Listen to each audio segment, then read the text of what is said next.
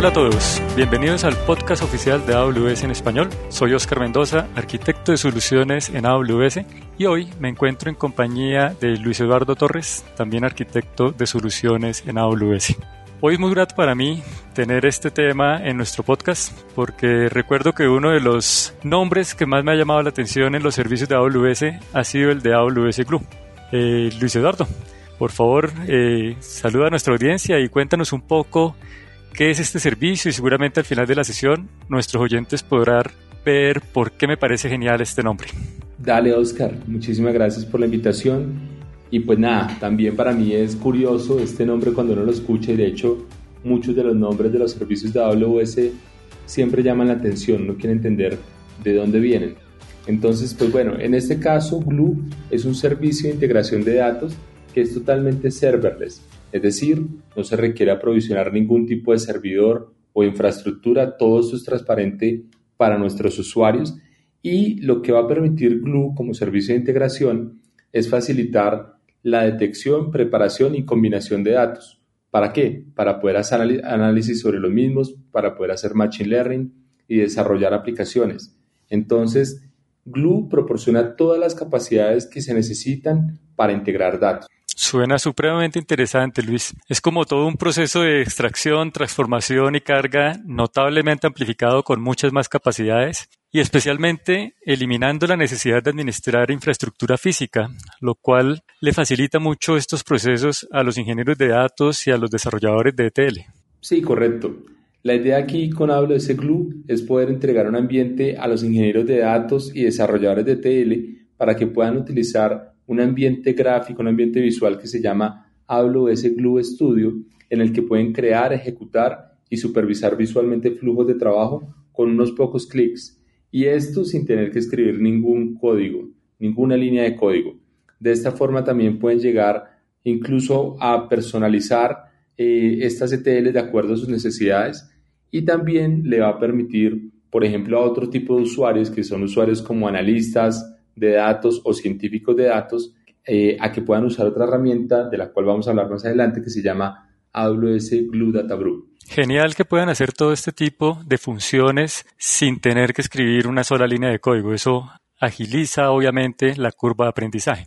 ¿Y puedes contarnos, por favor, qué tipos de fuentes de datos u orígenes de datos puedo llegar a integrar a través de AWS Glue? Por supuesto. Y esto es muy importante porque finalmente Actualmente tenemos diversas fuentes de datos, ya no hablamos únicamente de una base de datos relacional, sino que vamos a encontrar diferentes fuentes. En el caso de AWS Glue se soportan fuentes como por ejemplo bases de datos relacionales como Aurora, eh, de servicios como Amazon RDS y bases de datos como MySQL, Amazon RDS para Oracle, Postgres, SQL Server, Redshift, DynamoDB S3 eh, y también es posible conectarse a fuentes de datos que estén tanto en AWS como por fuera. Esto hablando un poco de cuando hacemos una ingesta de tipo batch, pero también podemos llegar a tener una ingesta en tiempo real usando servicios de streaming de datos como por ejemplo Amazon MSK, Kinesis Data Streams o Apache Kafka, de tal forma que eh, los clientes puedan llegar a integrar datos de diversas fuentes. Algo que también es bueno tener en cuenta con Glue es que uno puede llegar a usar eh, código directamente, a, pesar de que tenemos Glue Studio, eh, Glue también permite ingresar código directamente usando el lenguaje Scala o lenguaje Python y de esta forma importar bibliotecas o archivos JAR que permitan llegar a modificar los datos de acuerdo a los requerimientos que tengan los clientes. Wow, eso es verdaderamente un gran diferencial de AWS Glue. Recuerdo que cuando yo comencé en temas analíticos existían pocas herramientas de ETL disponibles y encontrar conectores a diversas fuentes era o bien algo muy costoso o algo imposible en muchos casos. Hoy en día cuando hablo con mis clientes, además de esta flexibilidad de conectarse a múltiples orígenes de datos, me comentan los beneficios que han logrado en temas de gobierno gracias al catálogo de Glue. Luis, cuéntale por favor a nuestros oyentes en qué consiste esta característica y por qué nuestros clientes están hoy en día tan felices con ella. Sí, correcto. El catálogo de datos es la base del gobierno de los mismos. Imagínate tú poder tener en un único lugar la descripción de todos los datos que tienes en la compañía, la ubicación de los mismos, como ya hablábamos previamente, pueden estar en diversas fuentes y también después de tener esto catalogado, tener un, directorio único, poder llegar a definir los permisos sobre el mismo, entonces poder controlar que, no sé, el área de marketing tenga derecho a acceder a ciertos datos y el área de operaciones puede acceder a otros datos de un mismo dataset. Entonces, es por eso que el catálogo es tan importante. Además, cuando ya tienes un catálogo de datos, vas a poder tener diversos servicios de analítica eh, accediendo a esos datos. Vas a poder tener servicios como los que ya hemos mencionado en otras oportunidades, como Amazon Athena, Amazon EMR o EMR, Amazon Redshift Spectrum, accediendo a esos datos. Por eso es tan importante contar con este catálogo de datos. Claro, Luis, y obviamente esas integraciones le permiten a las organizaciones tener realmente una visión holística del catálogo desde cualquiera de esos servicios analíticos que mencionas, lo cual obviamente minimiza el esfuerzo de integración, el esfuerzo de análisis y obviamente de explotación de los datos. Pero seguramente para nuestros oyentes que no han tenido la oportunidad de interactuar con AWS Glue, aún no es muy claro cómo podemos generar ese catálogo de datos. ¿Podrías darnos alguna otra idea, por favor, Luis? Por supuesto. Mira que cuando uno arranca a trabajar con Glue, poco a poco se familiariza con estos servicios muy rápidamente. Algo que es de las primeras tareas que uno hace con Glue es alimentar el catálogo. Y para irnos a un ejemplo, voy a hablar, eh, no sé, de datos que tienes en Amazon S3 o que tienes en una base de datos relacional. Dentro de Glue hay un componente que se conoce como el AWS Glue Crawler.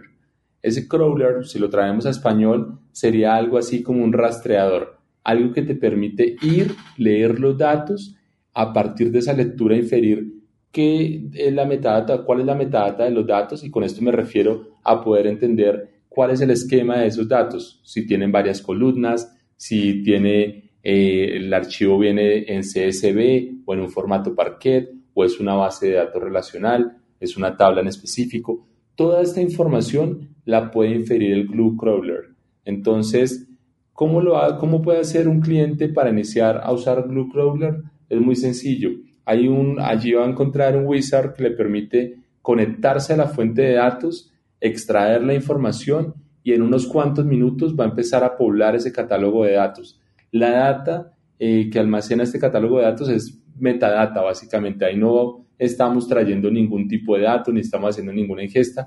Lo que estamos haciendo es trayendo la información de las columnas y del tipo de datos que almacenan cada una de estas columnas que tienen por allí o de la fuente de datos. Eso es lo que se busca con este Glue Crawler. Gracias, Luis. Como tú dices, cuando uno empieza a interactuar con el servicio, realmente se da cuenta de lo fácil que es aprender a usar cada una de las características de Glue. Pero tal vez para que a nuestros oyentes le, le quede un poco más claro, ¿podrías darnos un ejemplo de cuándo utilizar un crawler de AWS Glue? Sí, mira, pensemos en este escenario tú tienes unos datos que estás eh, trayendo hacia Amazon S3, que puede ser data que estás importando directamente o son archivos planos que has creado previamente y esos datos tienen una estructura separada por comas. Lo que puede hacer un Glue Crawler es ir y leer estos datos, inferir el esquema, permitir entender, por ejemplo, que estos archivos tienen 15 columnas y que tienen una serie de particiones, por ejemplo, por fecha o por punto de venta. Hay diversas formas de hacerlo cuando tienes la data en Amazon S3. La ventaja de correr este crawler es que vas a alimentar el catálogo de datos y posteriormente de un servicio como por ejemplo Amazon Athena vas a poder correr queries eh, de forma usando lenguaje SQL. Entonces, casi que en, en un par de minutos, en unos 10, 15 minutos o menos, puedes llegar a empezar a ejecutar queries SQL sobre los datos que tenías en Amazon S3. Genial, Luis. Obviamente, como tú lo decías, el utilizar los crawler es tal vez uno de los primeros pasos o de las primeras acciones que uno realiza al empezar a interactuar con AWS Glue. Pero como estamos en todo un pipeline de datos, eh, seguramente una vez que los datos se encuentran catalogados, vienen otros pasos que tienen que realizar esos ingenieros de datos o esos desarrolladores de TL. ¿Cuáles son esos siguientes pasos? De acuerdo. Entonces, ya tenemos el catálogo de datos, ya sabemos que el repositorio que puede ser S3, una base de datos relacional eh, que esté en AWS o afuera, ya lo tenemos catalogado. La siguiente tarea muy seguramente va a ser transformar esos datos. ¿A qué me refiero con transformar? No sé, esos datos tienen 20 columnas y yo realmente lo que quiero traer hacia o que quiero llevar hacia algún destino eh, son las primeras 10 columnas. O otro escenario puede ser que quiero validar si la información que viene ahí es confidencial. Entonces, para ese escenario entra un servicio dentro del mismo Glue, que es el Glue ETL, en el cual eh, nuestros clientes, los usuarios de Glue, van a poder crear ETLs que permitan transformar esos datos.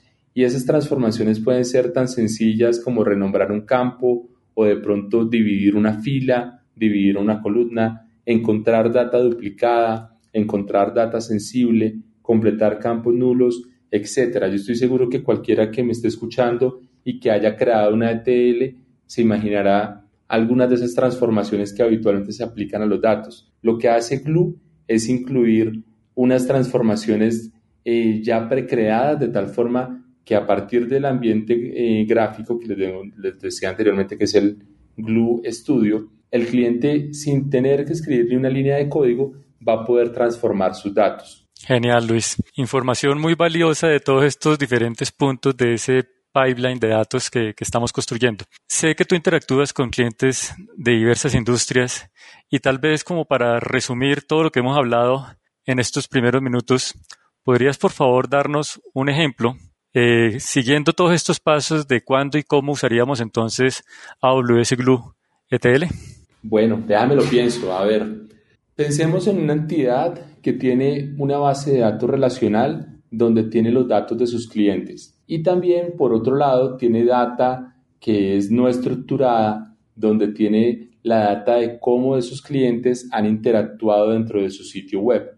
No sé, es un e-commerce o es una página eh, de un banco, un portal.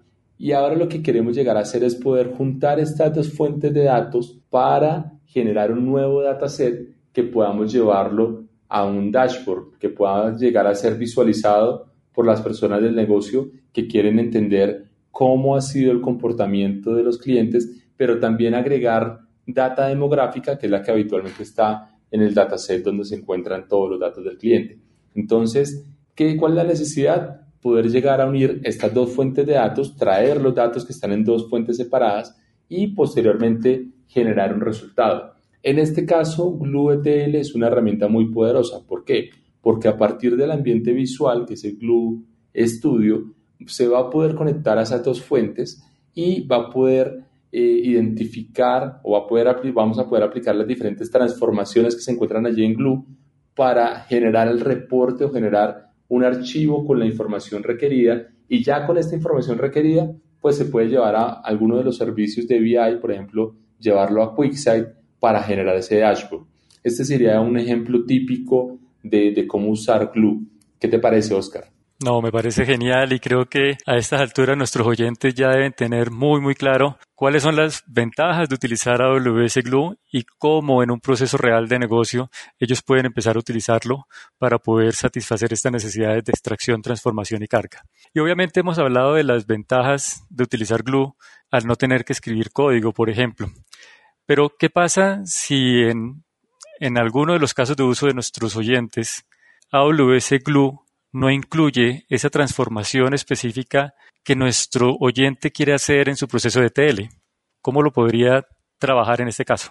Sí, eso es un caso que también he visto y es, mira, cuando uno está creando una ETL usando el ambiente, el estudio que les mencionaba previamente, eh, si bien todo el ambiente es gráfico, él por debajo genera un código ese código incluye toda la transformación y se puede generar tanto en Python como Scala. Esto también nos da la flexibilidad de llegar a o bien modificar este código o dentro del ambiente gráfico usar algo que se llama como un custom transform, que es básicamente una transformación personalizada en la cual se puede agregar un código en Python o Scala para modificar esos datos. Entonces, ahí no hay ningún problema. Si el cliente quiere hacer algo diferente a esas transformaciones que vienen precreadas, se puede hacer. Genial, Luis. Decir, que combinamos lo mejor de los dos mundos. Para alguien que busca una transformación que venga out of the box, puede utilizarla fácilmente, pero para,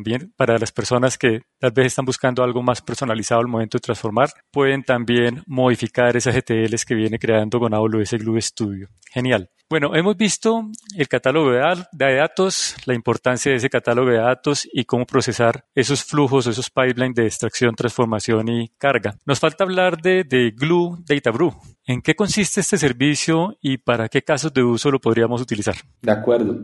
Este es un servicio reciente, es un servicio que debe tener cerca de dos o tres años y lo que va a permitir es tener una herramienta de preparación visual de datos digamos, para traerlo a palabras sencillas, es similar a tener una hoja de cálculo donde un analista de datos o un científico de datos pueda llegar a transformar esos datos. Tú sabes que, por ejemplo, en el caso, no sé, de un científico de datos, antes de llegar a entrenar un modelo de Machine Learning, una de las primeras tareas que tiene eh, estos modelos o la creación de estos modelos es llegar a preparar y limpiar los datos.